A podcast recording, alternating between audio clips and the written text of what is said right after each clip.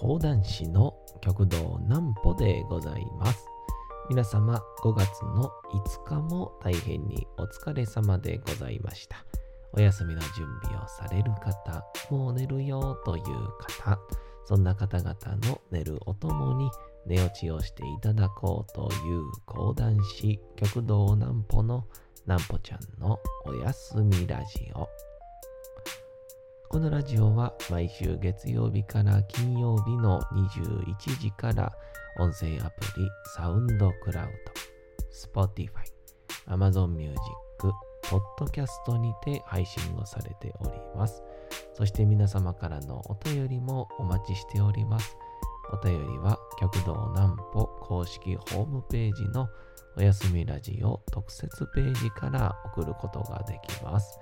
内容は何でも結構です。ねえねえ聞いてよなんぽちゃんから始まる皆様の日々の出来事や思っていることなどを送ってください。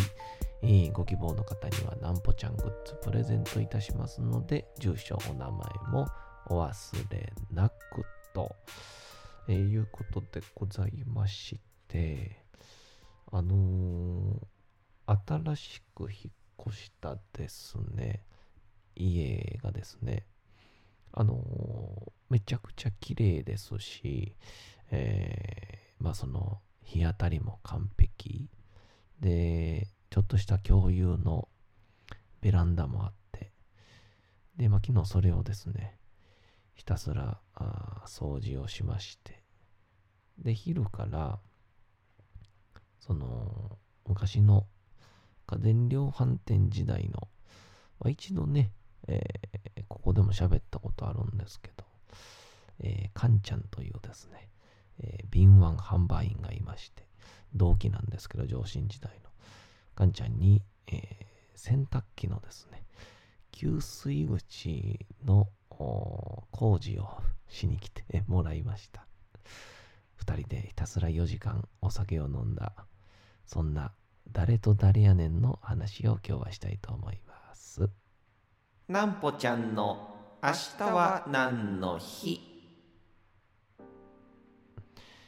先に、えーこちらのコーナーからいきたいと思います。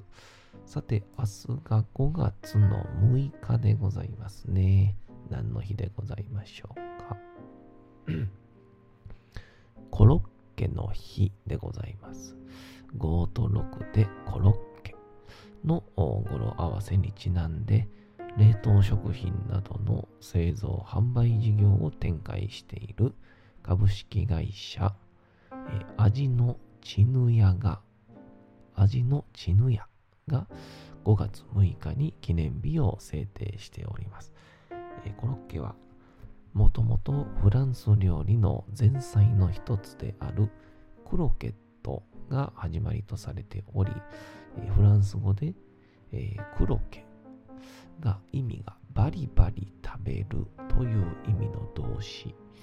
が、えー文明開化の明治期に日本へ伝わった際になまってコロッケになったと言われておりますと。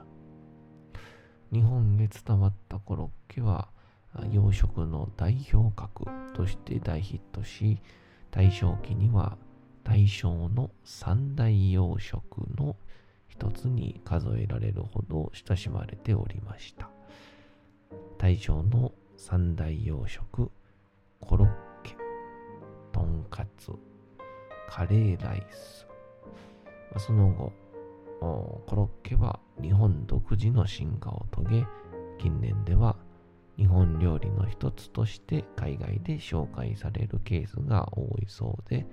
諸外国でも、えー ROKKE コロッケの名で親しまれておりますと、えーいうことでございまして。このコロッケが世界でそのまんまっていうのいいですよね。あの日本語そのまんまっていうのが一回ねこう侍とかがそのまんまやったことはありましたけどで途中ぐらいからあのオタク文化みたいなんがねそのまんま英語になったりとかったんですけど、でもあの、一番衝撃やった、あの、日本語がそのまんま英語になるっていうのが、過労死っていう、ま、あの、いわば働きすぎて命を落とすという、この過労死が、実は海外に過労死っていう概念が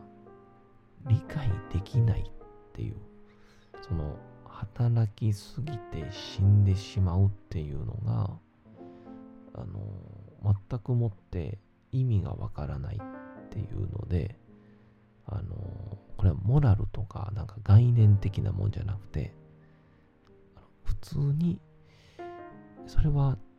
どういうことですか？みたいな感じで、えー海外でも英訳ができないというので、まあ、オーバーワークとかっていう言葉ある気もするんですけど、またこれは違うというので、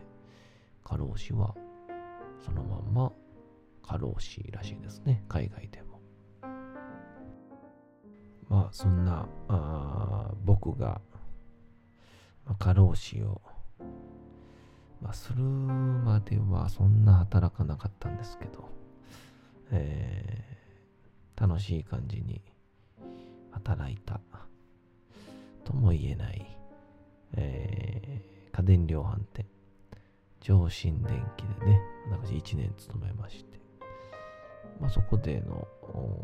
同期でございました、えーまあ、先日一緒に、えー酒を飲みに行ったというカンちゃんというですね、えー上新電機の敏腕販売員がですね、えー昨日、我が家に来まして、で、なんで来たかっていうとですね、あの、この新居の、えーいろんな家具とか、全部も、おかんちゃんが、えー一応担当してくれまして、で、買いまして、で、あの洗濯機をですね、一応室内に水道が通ってるんで、えー使うんですけど、あの、蛇口をですね、ひねったら、あの、いわゆるあの、4点止めっていうね、意外とピンとこないのかもしれないんですけどね、あのそこ水道の、こうね、いわゆる、ゾウさんの鼻の部分があって、あれに、こう、本当に最近の、こう、もう洗濯機とか蛇口って、もう最新式ですから、もうカチャンってこうね、はめるだけなんですけど、ちょっと古いところとかやと、この先端のこのゾウさんの鼻の部分に、えーこ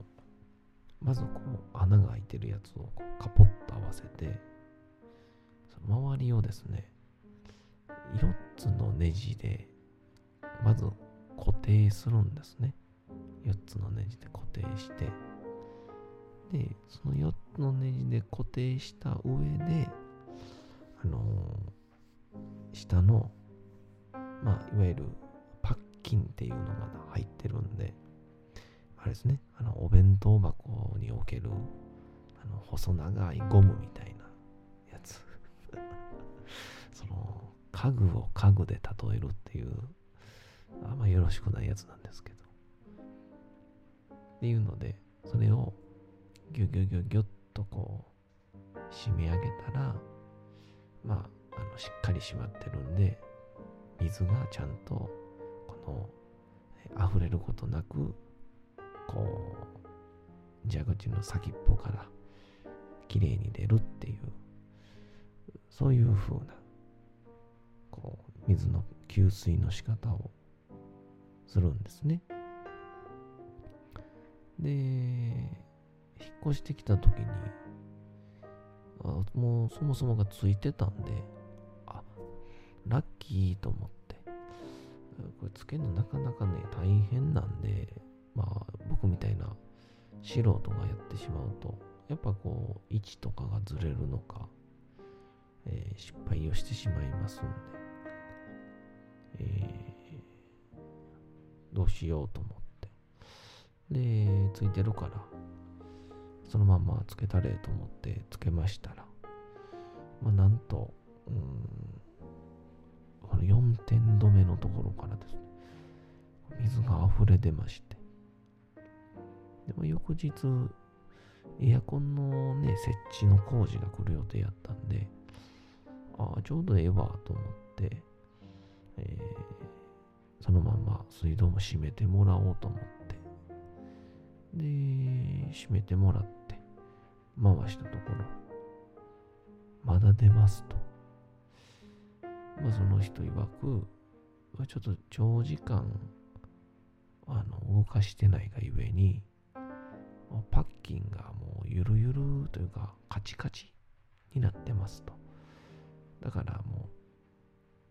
う、いい具合にこの、なんて言うんでしょう。蛇口の部分にフィットしない状態ですって。あ、そうですか、みたいな。で、ちょっと今新しいものを持ってきてないから、ちょっとごめんなさい、これ以上はできませんって言われて、わかりましたって言って、すぐにカンちゃんに相談をしまして、そしたらカンちゃんが、え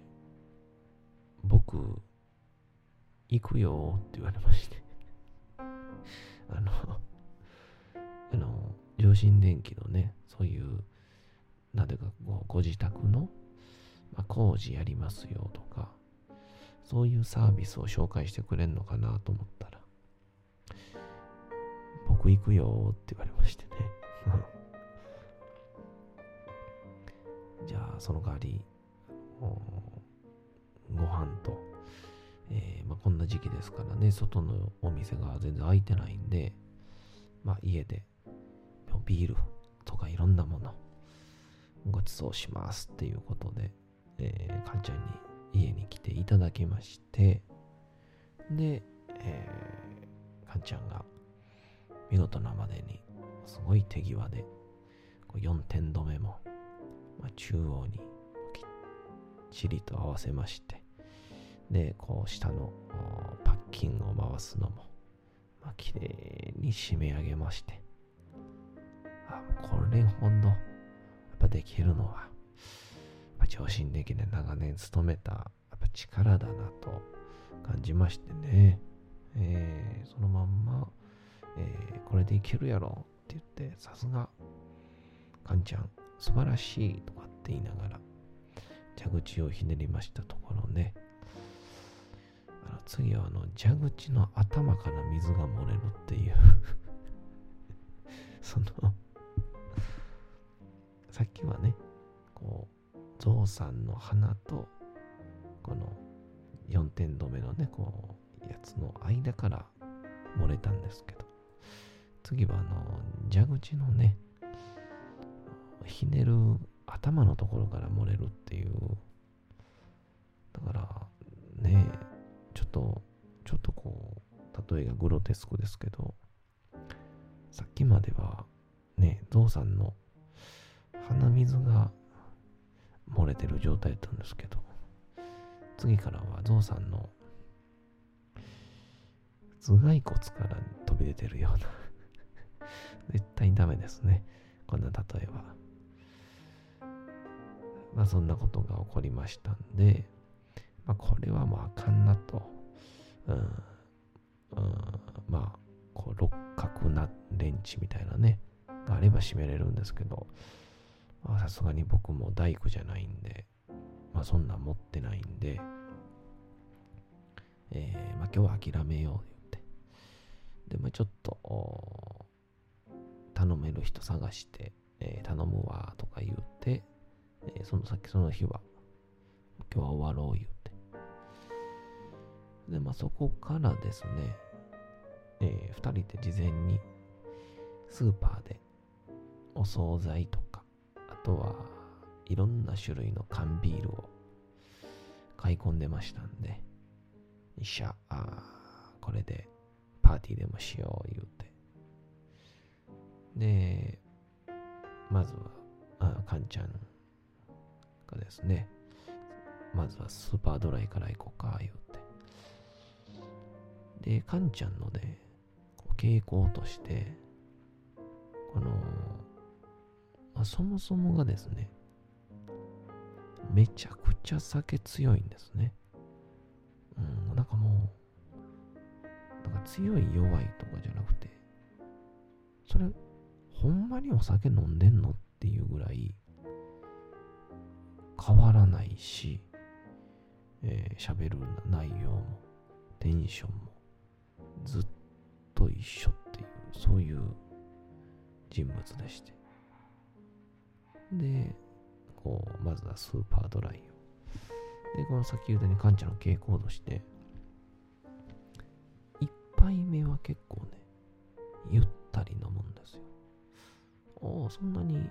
早くないんだ、みたいな。なんですけど、まあ、一杯目が終わって、まあ2杯、2本目でも行こっか。まあ、でも僕はまだちょっとそんなまだ残ってるからまだええわ、言うて。で、カンちゃんが、だけ2本目に突入しまして、えー、まあ、その時ですね、まあ、守護カンちゃんの、えー、実力が発揮されるんですけど、あのー、まあ、カシュッと開けまして、あの、先トップバリューが出したね、えー、フラノビールっていう、ちょっとこう、味の濃い感じのビールをカシュッと開けまして、えー、先ほどの店舗で、まあ、グビリグビリと、えー、やるのかなと思ったらですね、もう喉の奥、パーンと開けて、ゴボゴボゴボゴボゴボゴボいうね、あのー、風呂上がりのアクエリみたいな感じで飲むんですよ。その、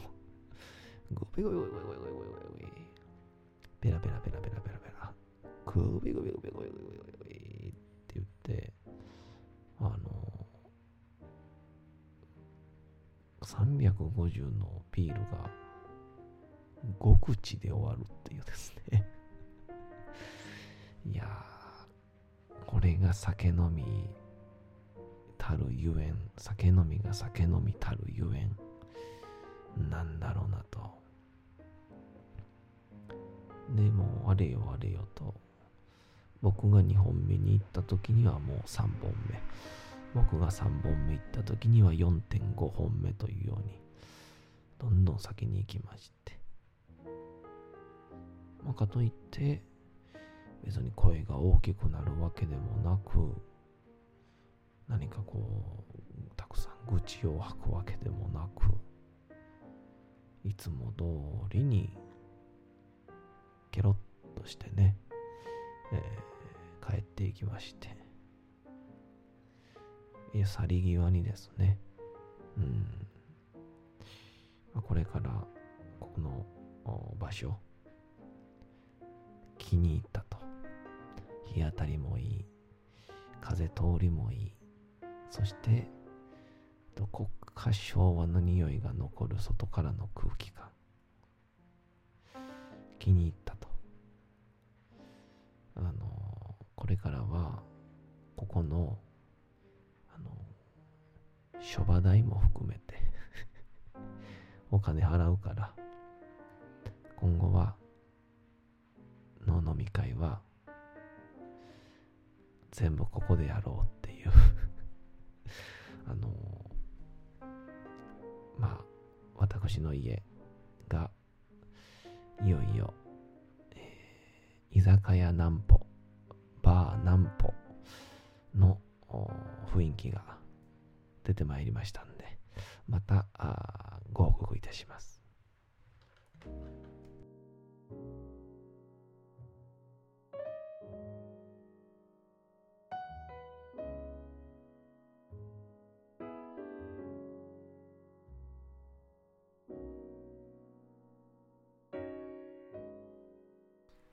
さて時刻はうとうと朗読会の時間となりました。皆様、小さい頃眠れなかった時に、お父さん、お母さん、おじいちゃん、おばあちゃん、お世話になっている方に本を読んでもらった思いではないでしょうか。なかなか眠れないという方のお力に寝落ちをしていただければと、毎日様々な物語、小説をお届けしております。さて、本日お読みいたしますのも、岡本太郎の自分の中に毒を持てでございます。まあ一旦今週はこれでいけるとこまで行こうかなと思いますかね。まあね、なんかこういう時期なので、この人の考え方はこうなんだとか、えー、あの人はこうだみたいな、そんなんがあってもいいんじゃないかなと思いました。それでは本日もお楽しみください。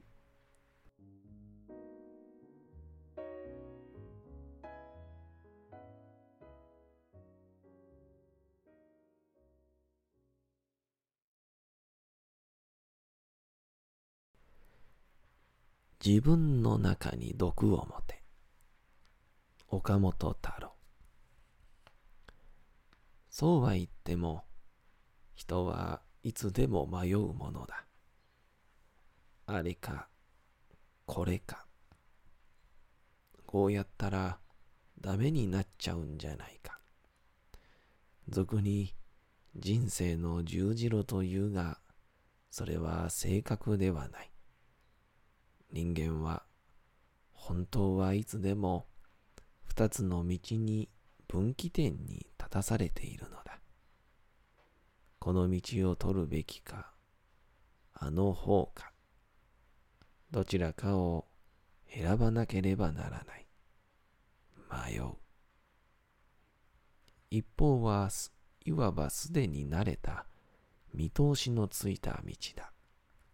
安全だ。一方は何か危険を感じる。もしその方に行けば、自分は一体どうなってしまうのか、不安なのだ。しかし、惹かれる。本当はそちらの方が情熱を覚える本当の道なのだが、迷う。誠に悲劇の岐路。こんな風に言うと、大げさに思われるかもしれないが、人間本来、自分では気づかずに、毎日ささやかではあっても、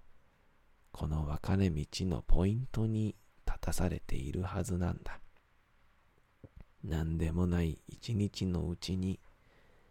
あれかこれかの決定的瞬間は、絶え間なく待ち構えている。朝、目を覚ましてから夜寝るまで瞬間瞬間に全く日常的なさじ。例えば朝寝床の中で起き出そうか。いやもう少し寝ていようか。街に出てバスにしようか。電車に乗ろうか。会社に行って条約に合う。頭をどの程度下げようか。それとも知らんふりをして通り過ぎようか。同僚に対してもまた会議の席で本当に言いたいことを言うべきか。それでは反発もあるだろうし、出る杭は打たれる。黙っていようか。